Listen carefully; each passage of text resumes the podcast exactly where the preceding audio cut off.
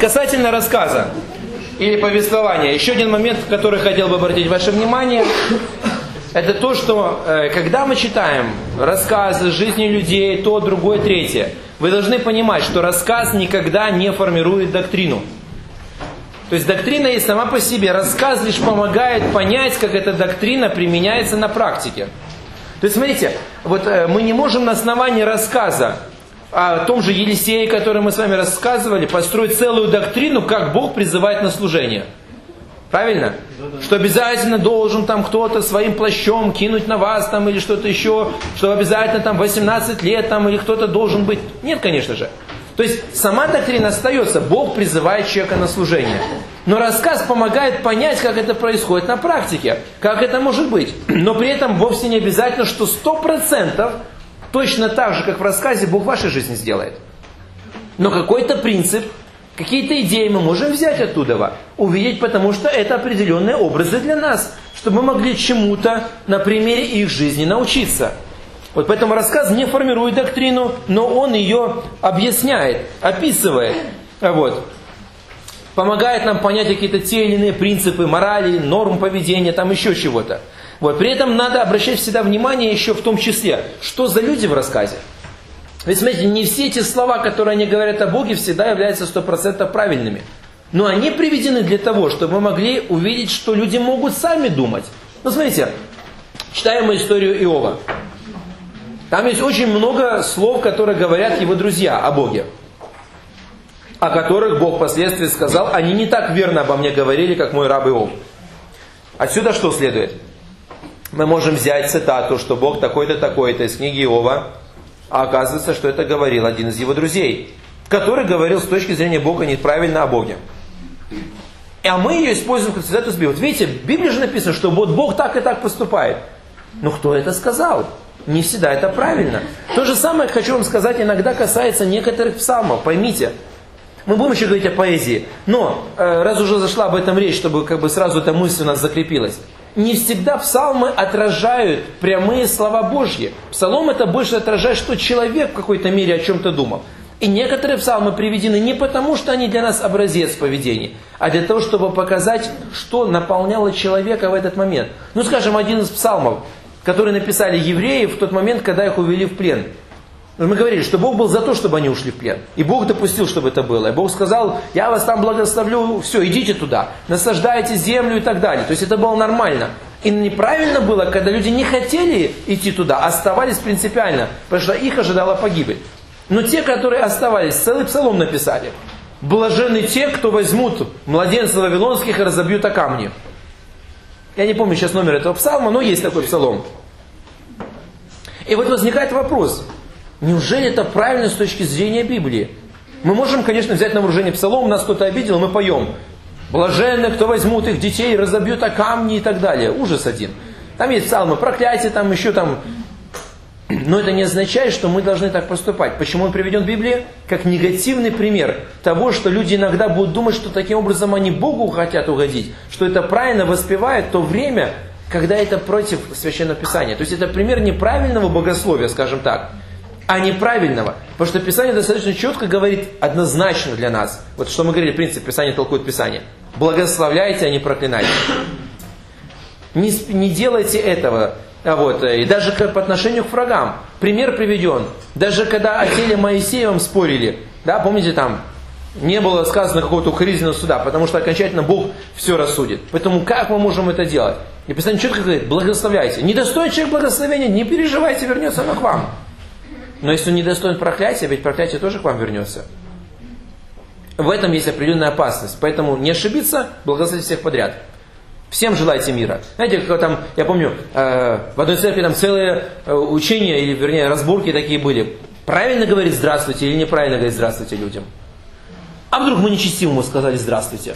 Ну, не надо, чтобы он здравствовал. Он не заслужит этого. Вот. Мы спорили, спорили. Вот. Помню, я пару писем получил, писал, знаете что, чтобы не было споров, говорите всем мир вам, да и все. Даже неверующим. Да, конечно, Христос так сказал какой дом не зайдете, говорите мир вам. Достоин мира, будет на нем этот мир. Недостоин мира, вернется к вам. Ничего не потеряете. И тогда не надо будет выяснять, надо, чтобы он здравствовал, не надо, чтобы он здравствовал. А вот, э, кто он там, правильный, неправильный. Говорите всем подряд мир. Это будет однозначно библейски. Скажем, уже никто вас не обвинит в том, что вы не по Библии поступаете. Точно не ошибетесь. Поэтому мы должны обращать внимание, кто сказал эти слова, что Бог сказал об этих словах, в какой ситуации эти были слова сказаны, к чему они были сказаны. Это тоже очень важно. Вот поэтому мы говорим, что на рассказе нельзя построить доктрину, но мы можем увидеть поведение человека в той или иной ситуации, увидеть какие-то принципы, увидеть какое-то описание, как эта доктрина действует на практике. И при этом хочу отметить, что культурные традиции, обычаи, которые описаны в повествовании, вовсе не являются нормой поведения для нас с вами. Поэтому, скажем, то, что они там носили именно такого вида одежды, это вовсе еще не означает, что мы точно так же должны одеваться. Если он ел точно таким образом пищу, это вовсе не означает, что еще мы должны точно так же есть. И много других моментов. А вот даже касаясь тех же евреев, то, что у них свадьба проходила отдельно у мужчин, отдельно у женщин, это вовсе не означает, что мы должны точно так же сейчас вернуться и сказать, ну надо так поступать, тогда будет больше благословения. Да нет. Никогда культурные обычаи и традиции не являлись нормой поведения для всех. Определенный принцип, который был заложен, который Бог заложил, четко показал, мы можем использовать. Но не саму традицию. Потому что иначе можно там, ну, знаете как, э, удариться настолько в закон, что потом сами не разберемся в нем. А вот, э, и в итоге будет, как во времена Христа. Настолько уже там перестарались в законе. Смотрите, Бог дал. Вообще, по идее, две основных главные заповеди, да, которые были отражены в десяти заповедях. Знаете, сколько заповедей было у евреев ко времени прихода Иисуса Христа? 613. То есть они расширили, дополнили, добавили 613 заповедей. Иногда не каждый даже знал их наизусть. И почему Христос им сказал, вы хоть заповедь на заповеди, закон на законе, а сами даже пальцем не пошевелите, чтобы помочь. Вот вам, пожалуйста, к чему приводит, э, скажем, с чешской стороны, потому что что говорят? Надо достигнуть благодати Божией. Каким образом? Своими делами. То есть не через общение с Богом, не через доверие Ему и так далее. Все, дела, дела, только одни дела. И вот поэтому все описано заповедями. В чем проблема возникает? Если человек не имеет нормальных отношений с Богом, ему нужен закон. Потому что он не знает, как ему поступать. Он, он не хочет брать на себя ответственность. Смотрите, Бог нас призвал к свободе. Но свобода подразумевает ответственность. Правда же? То есть я свободен, Павел пишет, я свободен выбирать все, что хочу. Все мне позволительно. Но не все из этого полезно и ничто не должно мною обладать. Ну, за исключением тех вещей, которые однозначно являются грехом. Это мне позволительно. Но я несу ответственность, я это для пользы своей сделал или нет. И вот здесь возникает вопрос, если это моя свобода, значит я буду отвечать. А знаете, как не хочется нести на себя ответственность? Гораздо проще на кого-то спихнуть. Ну, скажем, есть библейский принцип целомудрия в одежде. И я несу ответственность, как я этот принцип использую в свете той культуры, в которой я нахожусь. Но гораздо проще, когда будет свод правил. Длина рукава такая-то, цвет одежды такой-то, покрой такой-то, волосы такой-то длины, а, вот э, и так далее. Все расписал. Тогда я с себя всякую ответственность снимаю. Это вот такие правила, которые дали, вот они, все. Вот, пожалуйста, что вы? Вот можешь померить. У меня рукава соответствуют, там, декольте соответствует, это соответствует. А вот, э, все, то есть, как бы, ко мне пристали? А вот.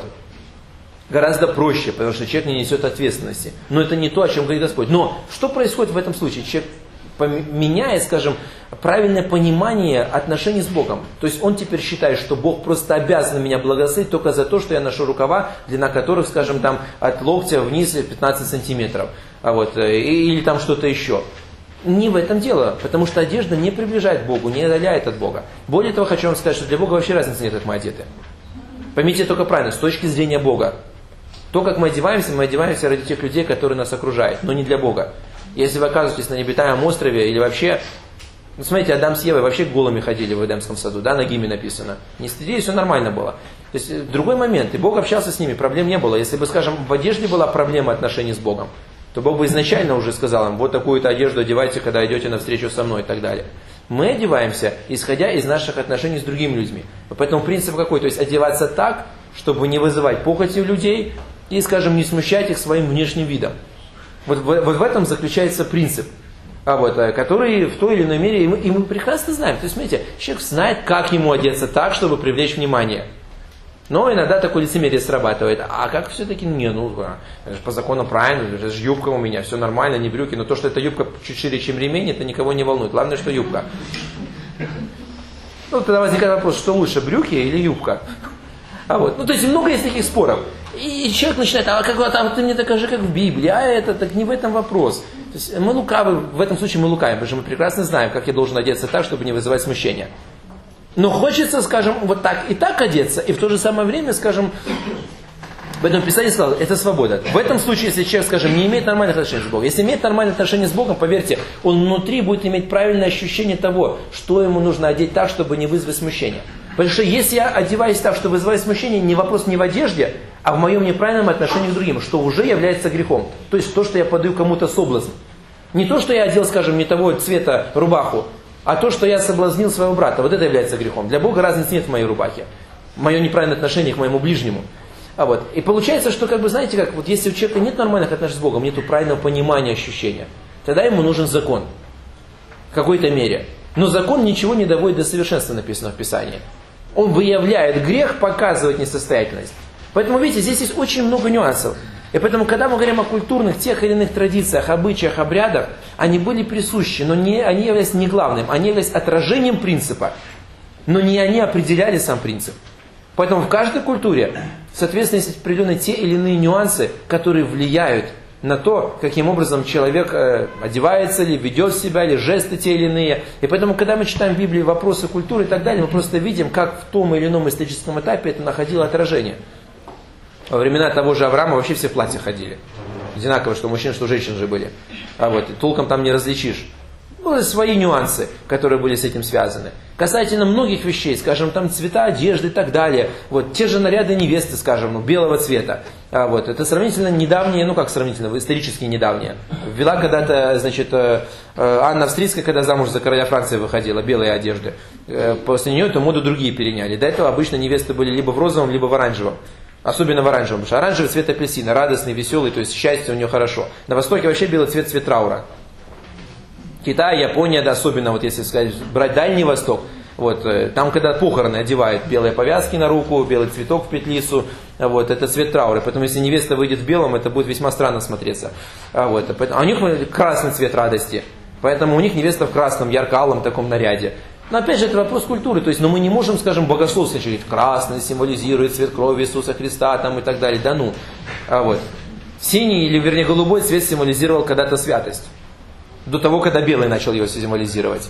Поэтому, смотрите, на старых, допустим, изображениях, тех же иконах, там, Дева Мария, там, так далее, обычно в голубом цвете. Сегодня голубой совсем другой символизирует. А вот, но если просто говорить, скажем, не о цветах, а о каких-то моментах. Но опять же, скажем, это не совсем будет правильно говорить, что если вдруг кто-то одел одежду, где голубые цвета, значит все. Да ну, это неправильно. Поэтому мы не должны как бы зациклиться вот на этих внешних вещах. Потому что иначе мы тут настолько напутаем, и причем в каждой культуре свое, то другое. Там эти счастливые цифры несчастливые. У нас 13 несчастливые, потому что считали когда-то раньше дюжинами, а 13 чуть больше, чем 12 дюжина. Значит, что-то есть в этом бесовское. Вот. А в Японии, например, 4 бесовское число, потому что очень созвучно с японским словом смерть. Вот, поэтому там 4 несчастные. Поэтому, скажем, у них четвертого этажа нету, четвертой квартиры, там что-то еще. У них идет, например, третий, потом пятый. А вот э, в Америке, если вы это обращали внимание, ну в старых, скажем, местах, когда-то раньше не было 13 этажа. Был 12, потом 14. В самолетах некоторых, старых еще более, вы не найдете 13 ряда. Ну, не, не имею в виду советские самолеты и так далее. То есть шел 12 потом 14 потому что никто не хотел на 13 ряд билеты покупать. Вот такая вера. Черный кот. У нас несчастье дорогу перебежал. В Англии считается счастливой приметой, если кот черный кот. Поэтому моряки с собой черных котов еще и на корабль брали, чтобы защититься от бури и так далее. То есть есть столько разных моментов, полностью противоположных. Поэтому, и когда мы читаем рассказы, мы не должны 100% копировать однозначно именно их внешние традиции. Не это главная задача найти вот этот принцип, о чем мы говорили, вывод для нас. Поэтому рассказ не формирует доктрину. Рассказ помогает нам понять, как в условиях той культуры эта доктрина проявлялась. Вот э, мы говорили как-то с кем-то на перерыве по поводу этих платков. А, вот, или покрывало на голову. Там покрывало вообще-то написано, не платок. А, вот, э, и опять же здесь э, разница культур между еврейской культурой и культурой, которая была в Коринфе, абсолютно отличалась. И, кстати, то покрывало, о котором там идет речь, опять же, если внимательно посмотреть на языке оригинала, оно означает ткань, которая с головы до подошвы ног спадает. Оно такое длинное слово параболион э, использовано, которое означает вот этот длинный кусок материи. Поэтому уже никак не идет речь о платке на голове. А вот, э, это подразумевало то, что сегодня иногда называют как чадра, да, то есть которая полностью скрывает вообще фигуру женщины. И, соответственно, это была возможность как бы для нее находиться в обществе мужчин, чтобы значит, они на нее там глаз не положили и так далее. Вот, то есть своя система была. а в обществе дома мужа, отца, сына или брата она могла это снимать. Почему вопрос возник? Из-за того, что вроде они собирались все по домам, все братья и сестры, то есть как бы, ну, может, не надо одевать, потому что неудобно-то в нем. С другой стороны, с точки зрения культуры, соответственно, таким образом она была бы либо блудницей, либо храмовой жрицей, что в принципе было почти одно и то же. А, вот, потому что была храмовая проституция, так называемая. А вот, поэтому он говорит, нет, все-таки, потому что есть принцип. Там те же самые длинные волосы. Вот. Опять же, некоторые говорят, там, ну, неправильное толкование, скажем, Писания э, для ангелов понимают именно Божьих ангелов. А вот. Но если посмотреть внимательно, как бы для ангела нет разницы вообще, как э, человек одет, он и так знает. А вот. Ангел имеется в виду про людей, потому что слово ангел посланник – Вестник, шпион, разведчик тоже может еще переводиться. Поэтому ради людей, которые приходят, вот, либо служители, которые отправлены туда, которые как бы часть этой культуры, и они смотрят, кто там пришел на служение, смотрят, пришли без платков женщины, да, там, вернее, без этих покрывал. Возможно, храмовые жрицы пришли братьев соблазнять, поэтому надо гнать их оттуда или каять. А вот, э, или же шпионы, которые пришли посмотреть за свободой. Ага, вот они там что, оргии устраивают на своих служениях. Вот, об этом шла речь. А вот, э, и об этих ангелах, но никак не о Божьих. А, вот, а, а некоторые изменили и в итоге начали представлять, что ангелы, оказывается, могут женщинами вступать в отношения половые, и их ничто не смущает, как именно длинные волосы. Как только увидел женщину с длинными волосами, и туда. А, вот, э, поэтому их надо закрывать, чтобы не видно было. Вот, а если не хочет, значит, закрывать, тогда надо состригать, чтобы ангелов не соблазнять. Вот. Но на самом деле, скажем, это против Писания, потому что Библия достаточно ясно говорит о том, что ангелы являются бесполыми, и вообще они, скажем, не имеют материальной сущности, поэтому у них нечем этих детей делать и так далее. То есть вообще они, скажем, не относятся к этой категории. Вот.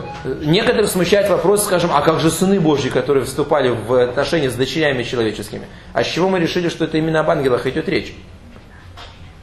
Тем более Божьи, если ангелы, говорят, сыны Божьи. То есть вдруг что-то начали развращать, и потом появляются исполины, которые гоняли всех. Речь идет о людях разных, э, скажем, э, ну не то что раз, но разных направлений. Дочери человеческие это те, которые от э, потомков Каина были, сыны Божьи это те, которые от Сифа были. Потому что те призывали имя Господне, поэтому, как и нас Господь говорит, что мы дети Божьи, правда же? А те просто люди человеческие, которые прекратили отношения с Богом. А вот почему люди более высокими рождались? Потому что когда близкие родственники, скажем, есть определенные моменты, которые связаны с генетикой. Когда разные, более дальше, дети обычно больше и выше, чем родители рождаются. Как бы вот в этом от, отличие было. И эти гены периодически проявлялись. И они по отношению к временам, когда Моисей писал, действительно были как гиганты. А вот. Об этом шла речь. А почему именно только дочерей человеческие брали? Потому что принцип какой был, такой оставался. Мужчина делает предложение, женщина соглашается. Поэтому, когда сын Божий делал предложение дочери человеческой, конечно, кто был против согласиться выйти замуж за человека, который там, скажем, не буянит, не свирепствует, нормальный в своих отношениях и так далее. Но э, дочери Божьи за сынов человеческих замуж не хотели выходить. Кому нужен муж, который пьянствует, свирепствует и там неизвестно чем занимается. А, вот, э, то есть здесь совсем о другом идет речь, но никак не про ангелов. А, вот, э, потому что Бог их не сотворял таковыми. А ангелы сами по себе не могут творить чего-то. Они не могут для себя плоти сотворить и так далее. Вот, они могут стать видимыми в какой-то момент, э, но опять же это не материализация, это визуализация. А вот, это немножко разные моменты или процессы. Но опять же, это не наш с вами сегодня предмет. Это больше в систематике относится вообще к разделу ангелологии. Но это просто к тому, что, смотрите, иногда на рассказе целую доктрину построили. Одно единственное место. Вступали в брак, толком не поняли, целая доктрина. Ангелы, оказывается, могут соблазнять женщин. Поэтому, если длинные волосы, обязательно надо их прятать, чтобы ангелы не соблазнять. Либо стричь их, тогда они точно не будут трогать. А иначе беда будет. В церковь пришли, а какая красивая, гарная девчина. А, вот, а потом попробуй от этого ангела отбейся, летает за тобой, там, где бы ты ни был.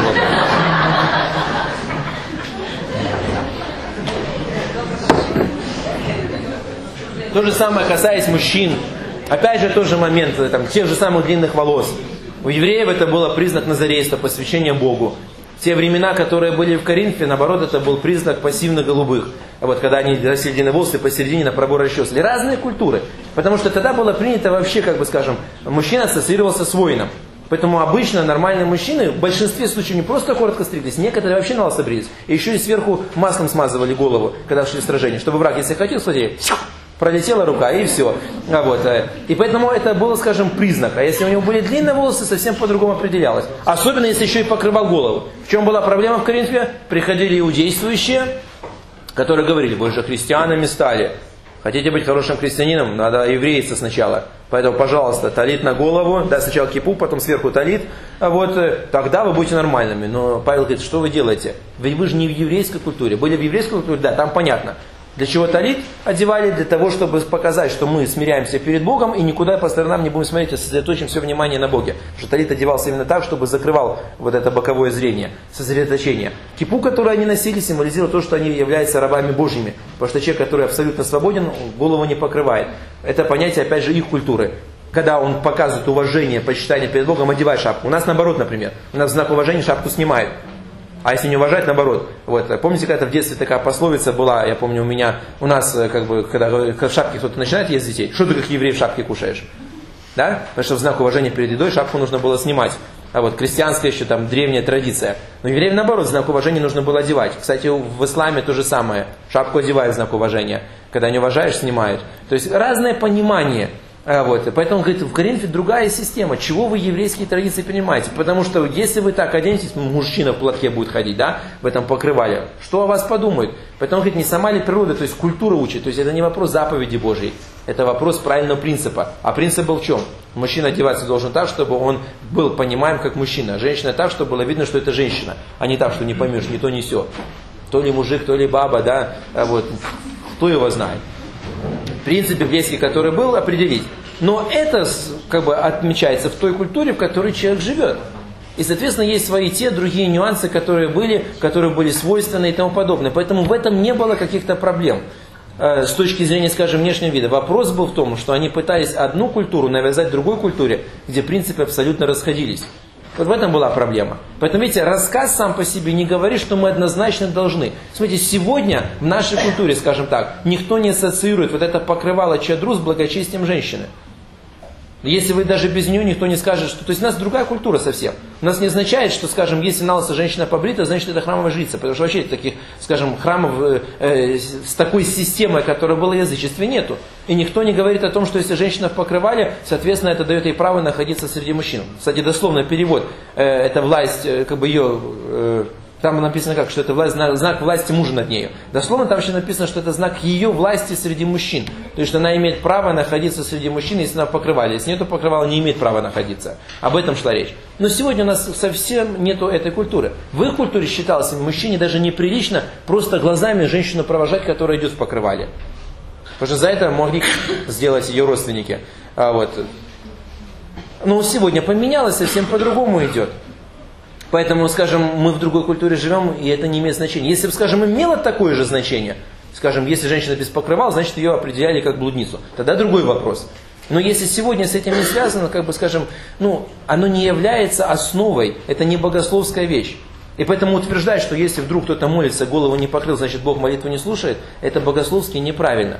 Если, скажем, есть в какой-то местности традиция, как традиция, да нет проблем, пожалуйста, хотите, покрывайте, хотя, скажем, э, те платки, которые используют, это не совсем то, о чем писал Павел, а тем более полоски, которые одевают. Как правило, они даже вообще ничего не покрывают. Но зато братья спокойны. А вот. Главное, что что-то есть на голове, неважно как. А вот. Почему оно прижилось у нас? Потому что э, как бы, христианство пришло с Востока.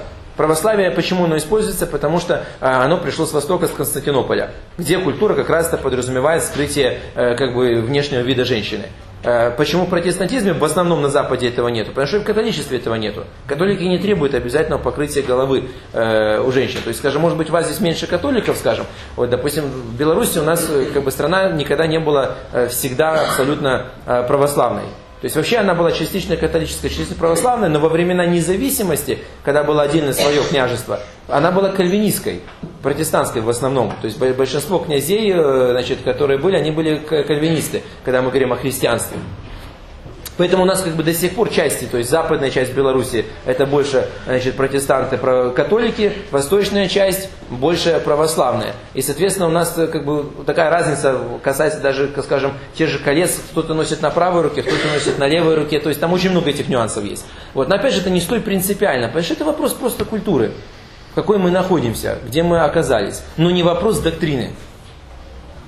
Ну, это так, отвлечение немножко у нас от темы прошло, но чтобы вы понимали, что рассказ доктрину не формирует, он просто дает возможность увидеть. А следующее, что я хотел с вами посмотреть, это вопросы посланий. Вопросы посланий.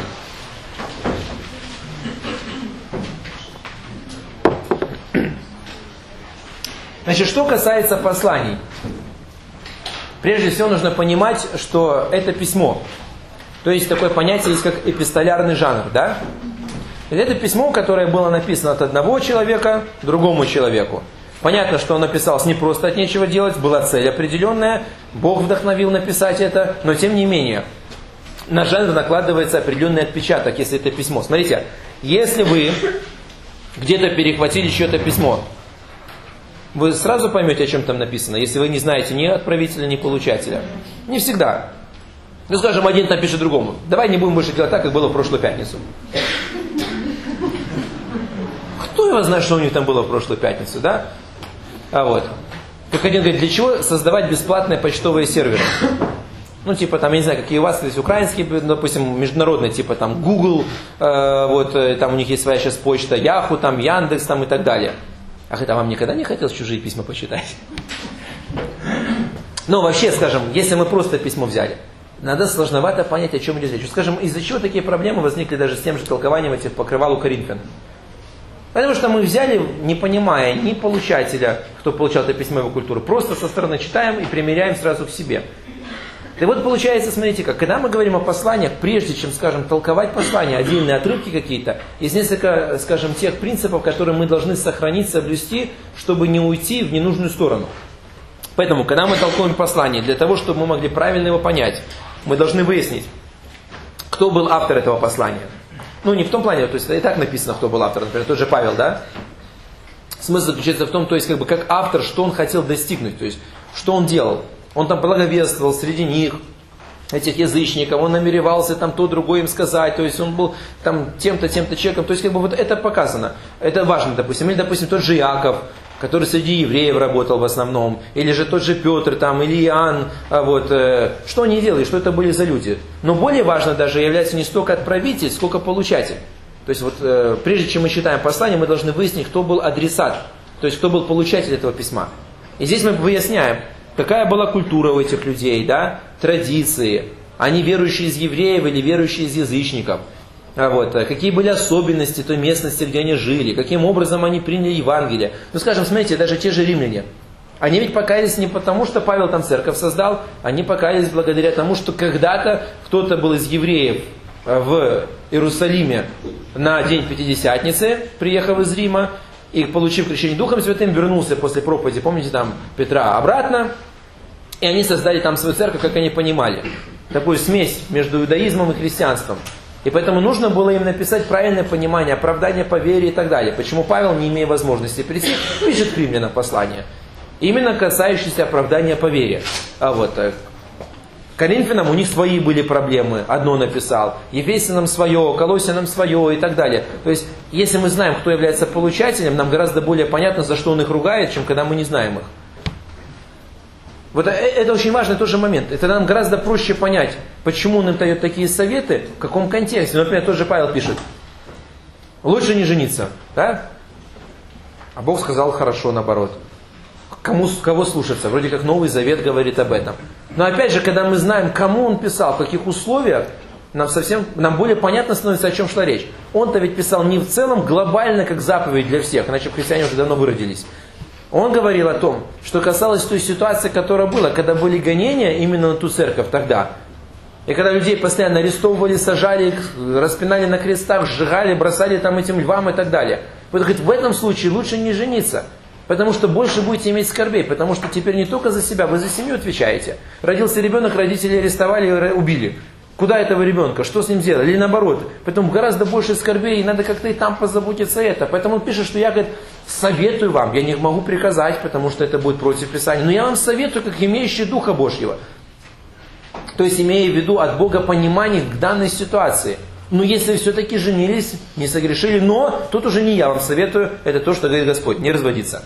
Все, то есть как бы здесь разные вещи. И, и поэтому, опять же, зная, кому он писал, какой ситуации, нам гораздо проще понять, о чем шла речь. Вот, поэтому мы выясняем, кто отправил письмо, кто его получатель, в какой ситуации, культуре они жили и так далее. Вот. Э, дальше, на что мы должны обратить внимание, это на слова приветствия. Это тоже очень важный момент. Потому что очень часто в словах приветствия проскальзывает та цель, ради чего это послание написано. И нам уже гораздо проще сориентироваться, в каком контексте его читать, правда же? Потому что это очень важный момент. Вот, например, он пишет там в словах приветствия или в словах молитвы приветственной. Молюсь о том, чтобы Господь вам помог в том-то, в том-то, в том-то. Значит, соответственно, видимо, в этом у них была проблема, ради этого и было послание. То есть оно нам помогает, скажем, держаться в рамках вот э, каких-то, которые апостол, который писал, движимый Духом Святым, он установил. То есть мы гораздо, ну, как бы скажем так, проще понимаем, о чем будет идти речь. Вот смотрите, если вы пришли и вы не знаете, какой у вас предмет, вам начинают читать лекцию, вам очень сложно сориентироваться, на что обратить внимание. Особенно если, скажем, говорить, допустим, о школьных сугубо предметах. Вот вы пришли на занятие, и вам преподаватель начинает говорить. Светило солнышко, дул ветер примерно 6 метров в секунду, человек шел туда-то, туда-то и так далее. Все зависит от того, какой предмет. Если это предмет, например, русского языка, значит вы должны обратить внимание на правильность написания, расстановки запятых там и так далее. А вот, возможно, у вас география, и вы обращаете внимание, ага, дул откуда ветер, роза ветров, то есть климат, погода и так далее. Правда же? Возможно, у вас урок математики, вам нужно будет решить задачу. Человек вышел с одного пункта в другой пункт, а вот, э, дул ему такой-то ветер, когда он дойдет там с какой скоростью и так далее. То есть вы, тогда уже не важно, там светило солнышко, не светило, там это просто, скажем, чтобы было веселее. Вы отмечаете более важные для вас вот именно эти моменты. То же самое в посланиях когда мы читаем начальное вот это приветствие, оно нам помогает сконцентрироваться, на что мы должны обратить внимание, где наставление, где обличение. Потому что иногда есть вещи такие, просто, знаете, вот дополнения какие-то. Ну, скажем, Павел там так невзначай пишет, там, ну, книги я забыл, принесите мне, там, плащ свой оставил, будет холодно. Не надо аллегоризировать, думать, что же символически означает плащ. Означает ли то, что мы должны читать только кожаные книги? Или что-то еще? Не об этом идет речь. Но раз они остались, то есть мы понимаем, что это послание, а с другой стороны, все-таки раз оно написано, значит что-то в этом есть. Что в этом может быть? Просто показать то, что как бы нормально, просто обычные человеческие отношения дружеские. То есть не только, если мы там говорим с вами между собой, мы должны только по-богословски говорить, да? По-богословили, по-богословили и разошлись. А вот, вполне нормально, обычное человеческое общение. Один другому слушай, говорит, у тебя там есть там то-то, то-то, говорит, есть, слушай, дай мне помоги там, да, или там я что-то еще не могу. То есть это вполне нормально, это не является чем-то неправильным, когда есть друзья в том числе. То есть мы все как бы вместе Церковь Божия, одна семья, но среди них есть те, которые для нас действительно друзьями являются. Это тоже нормально, это не является чем-то недуховным. Тот же Павел, смотрите, приветствует всю церковь, но среди них особенно приветствуйте тех, других, третьих. Перечисляет, которые были более близки к нему. Вот. Это не означает, что другие были люди хуже или что-то еще. Но просто он показывает, что какие-то есть вот такие отношения, это тоже нормально. Вот. Поэтому он дает принцип. Те же самые книги, ну, может быть, напоминает кому-то, что нет проблем даже и другие книги какие-то читать. Вот. Главное, чтобы правильные выводы делать из этого всего. Поэтому мы рассматриваем слова приветствия, это очень важный момент. Вот. И дальше мы с вами уже рассматриваем непосредственно э, саму, э, само послание. Вот когда мы уже это имеем в виду, скажем, нам гораздо проще понять весь ход мысли в этом послании. И что мы делаем после этого? Целиком читаем все послание. Мы говорим об изучении. Целиком читаем все послание. Вот когда мы знаем, кто отправлял, кому отправлял, что у них была за культура, традиции, обычаи, ради чего это возможно было написано, дальше мы читаем целиком послание. Потому что это нам поможет, во-первых, увидеть ход всей мысли от начала до конца, правда же? И с другой стороны, мы уже сквозь призму культурно-исторического контекста можем видеть, как эта мысль развивалась. Поэтому мы прочитали его целиком, и только после этого мы делаем примерно то, что мы делаем с любым рассказом. То есть мы выделяем для себя структуру. Ну, например, есть некоторое послание, которое имеет, как бы, ну, почти, почти не имеет какой-то там разветвленной структуры. То есть они все говорят о чем-то одном, особенно если это коротенькое послание. Но, ну, например, послание к Коринфянам. Там структура ой-ой какая. То есть можно разбить о том, что является признаками духовности, дальше о дарах духовных, да, Духа Святого, о любви, о дисциплине в церкви, там, о семейных отношениях и так далее. То есть мы делим на какие-то структурные части. И, соответственно, здесь он говорит об этом, здесь об этом, здесь об этом. Вот, это нам помогает, опять же, рассмотреть. Э, увидеть вот эти логические части и посмотреть в каждой из этих частей, с какой проблемой он имеет э, дело, как он предлагает решить эту проблему, и сделать вывод. Что из этого для всех христиан, опять же, как мы говорили, что из этого это сугубый конкретный совет только для них, а для нас это просто как иллюстрация какого-то принципа. Ну, скажем, о вечере Господней. Павел пишет, это для всех христиан, потому что он, он пишет, что Господь сам заповедовал делать это, то есть это не мое э, предположение, что-то еще. Сам Господь сказал, чтобы вы это делали до тех пор, покуда Он не придет, это делать нужно таким-то образом. И он описывает. Это что касается всех. Вот что касается, в частности, каких-то отдельных моментов, ну, скажем, вот, возвращаясь к тем же платкам там, или возвращаясь там еще каким-то моментам, а вот, э, здесь он уже советует чисто им, вот, допустим, там у них были вечери любви такие, а вот, по вечерам они собирались, просто каждый с собой что-то приносил, они делились пищей, ели собираясь, там, подождите, там и так далее, что-то еще, вот, но не смешивайте вечерю любви с причастием, потому что это разные вещи, то есть, как бы, э, когда вы хотите кушать, там, если говорить о причастии, то причастие для того, чтобы наесться, а вот, а вопрос вспоминания, это основная цель, а кушайте дома, а вот, то есть, какие-то свои определенные советы и так далее в данной ситуации которые были применимы. Вот, увидеть, рассмотреть и увидеть все советы, которые были необходимы. И опять же, скажем, э, истолковывать их и в свете в целом всего Священного Писания, конечно же. И опять же, тем не менее, не пуская из виду вот то, что является э, культурным контекстом, то, что э, объясняет или описывает вот эти вот все моменты, которые дают нам возможность оценить и увидеть о чем все-таки идет речь. Но мы понимаем, что в большинстве своем послания именно и были направлены для того, чтобы либо, скажем, дать какие-то наставления в вере, то есть объяснить более понятно то, что касается учения Иисуса Христа.